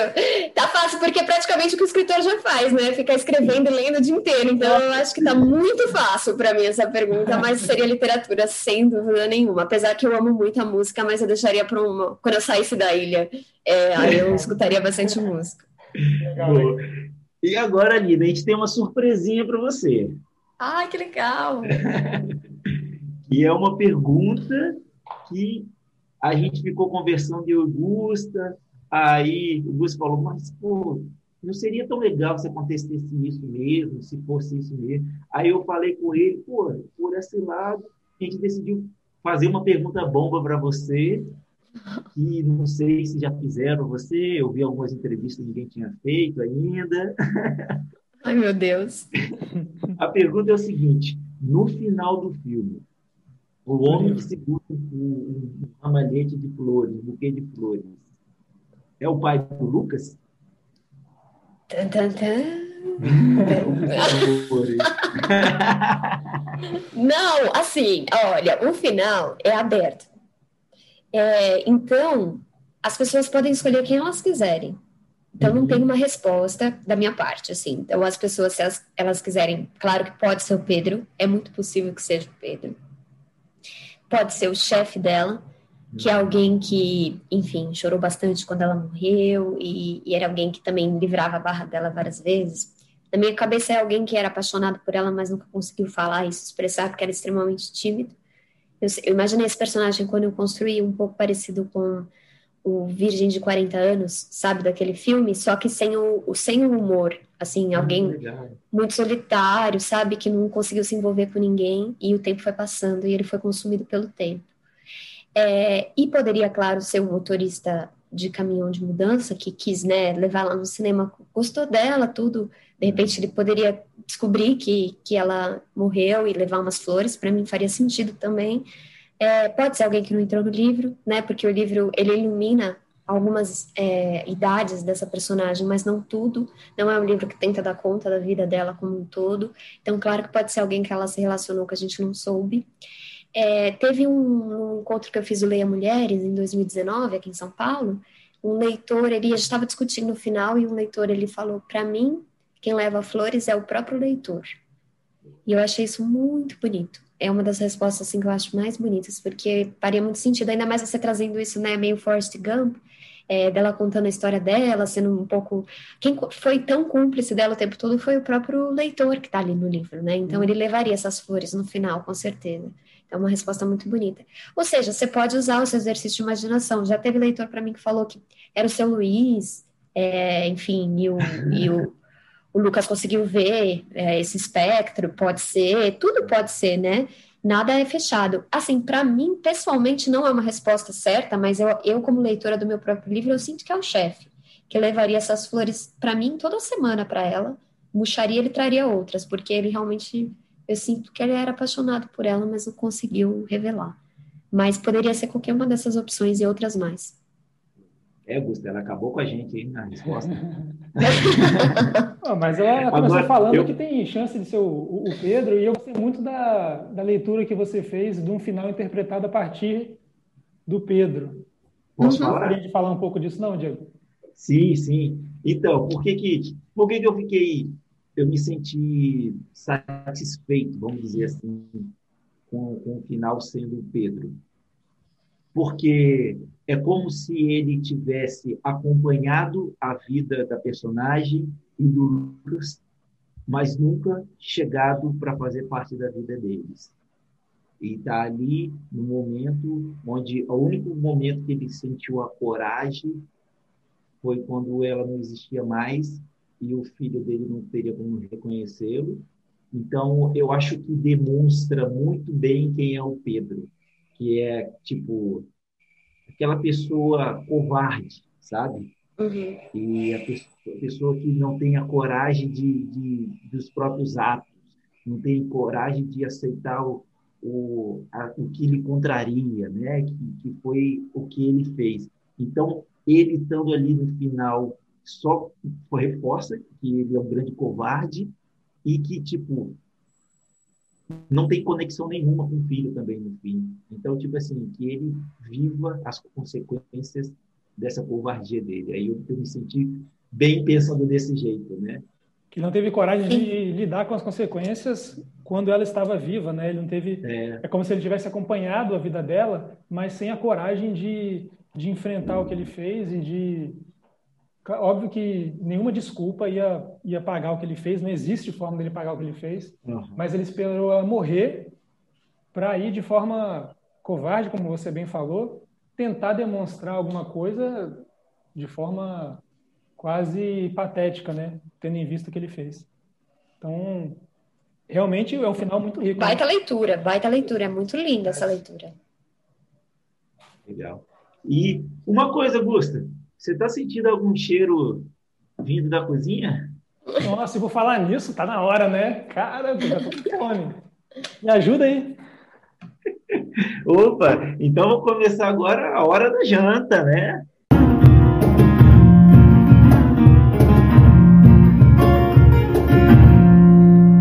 Ah, o nosso podcast Gasto Literário não podia faltar esse momento. E hoje, gente, o negócio é o seguinte: a receita foi escolhida pela tá? Então, é, hoje, hoje tem homenagem de receita. então, a Aline conversou comigo e falou, ah, vamos de pizza, né? Porque tem pizza no, no, no livro, e faz todo sentido, né? Já estava falando lá da imigração italiana em São Paulo, né? Os bairros com, com a culinária é, italiana muito forte. Então, hoje vai ser pizza. Falando um pouquinho da pizza, né? A pizza, ela é, surgiu provavelmente há 6 mil anos no Egito, né? Onde já fazia-se uma massa semelhante a uma a massa com de trigo, né? E colocava-se algumas coisas por cima, assada. E, obviamente, né? O Império Romano que conseguiu se, assim, se apropriar ou mesmo trazer para si a cultura de vários povos que eles conquistaram, ele isso chegou até os, a nobreza de Nápoles. Então, eles começaram a fazer a pizza, né? Então, existe uma, uma briga muito grande dentro da Itália, né?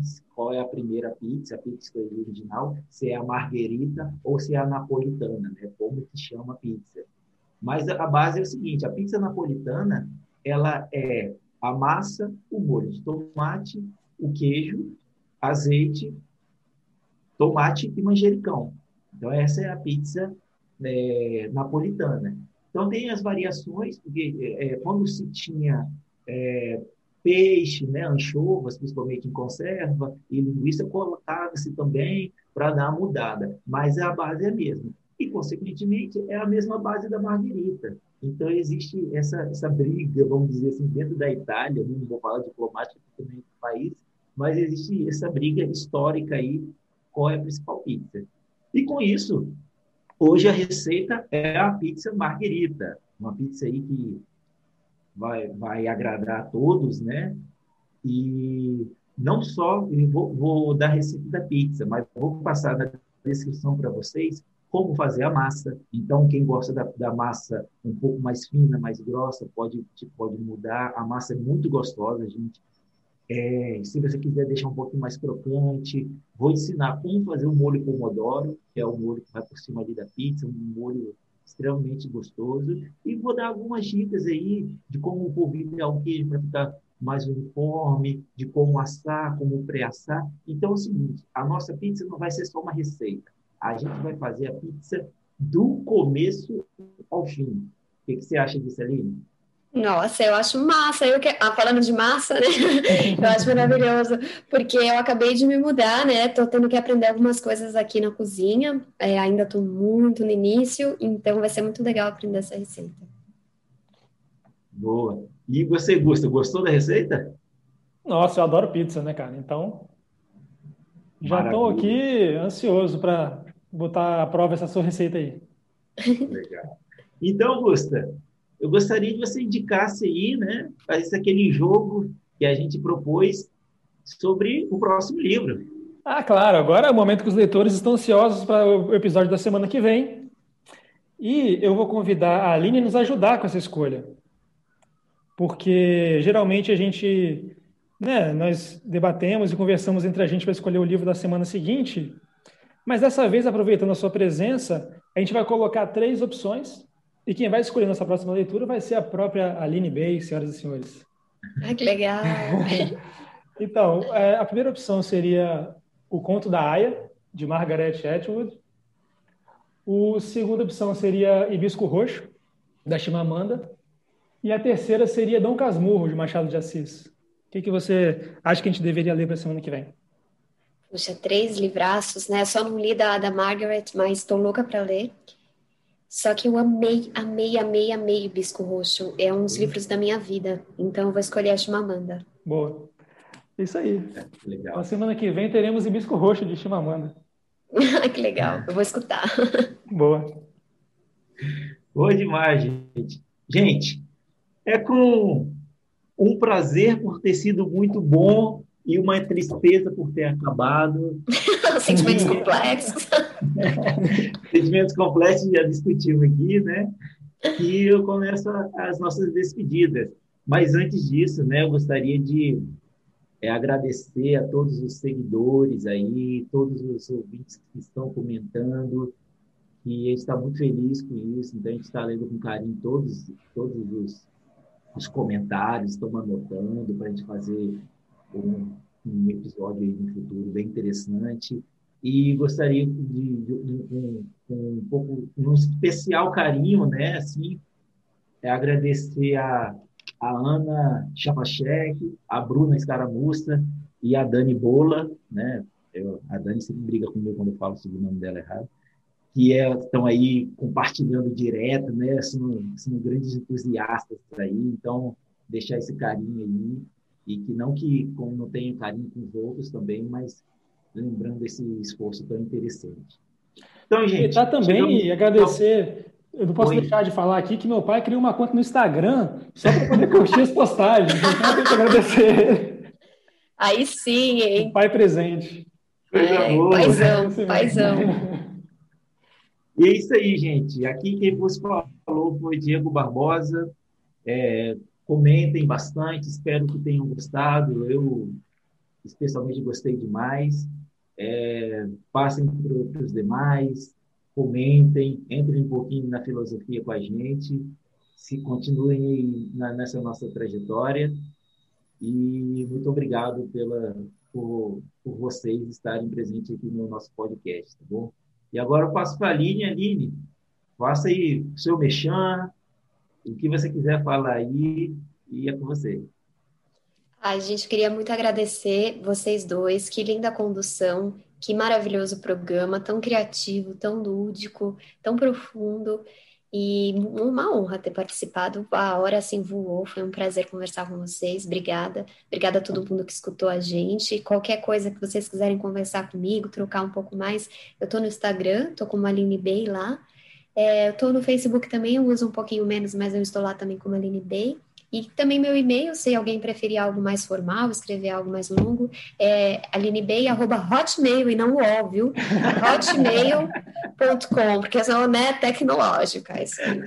Bom, Aline, isso aí. E, inclusive, a página do Instagram da Aline eu sigo, e essa semana ela postou um conto sensacional. Eu queria chamar a atenção também para o conto Ego, que eu li também no meu Kindle, muito bom, e acompanhe ela na rede social, que ela está sempre postando coisas novas e textos novos. Essa é a sua principal fonte de, de escoar a produção, Aline, ou tem algum outro local? Não, hoje o Instagram é o lugar onde eu mais gosto de compartilhar as coisas, assim. Eu Legal. acho muito bom. Acho que o Instagram entendeu o nosso tempo de uma forma boa. E eu prefiro que o Facebook e também blog. Eu acho muito bom. Legal, pessoal. Então, espero que todo mundo tenha gostado. Eu também me despeço de todos vocês, agradecendo a audiência e os comentários na nossa página. Até semana que vem. Valeu, galera. Até mais. Vinheta. Tchau, gente. Obrigada. Até.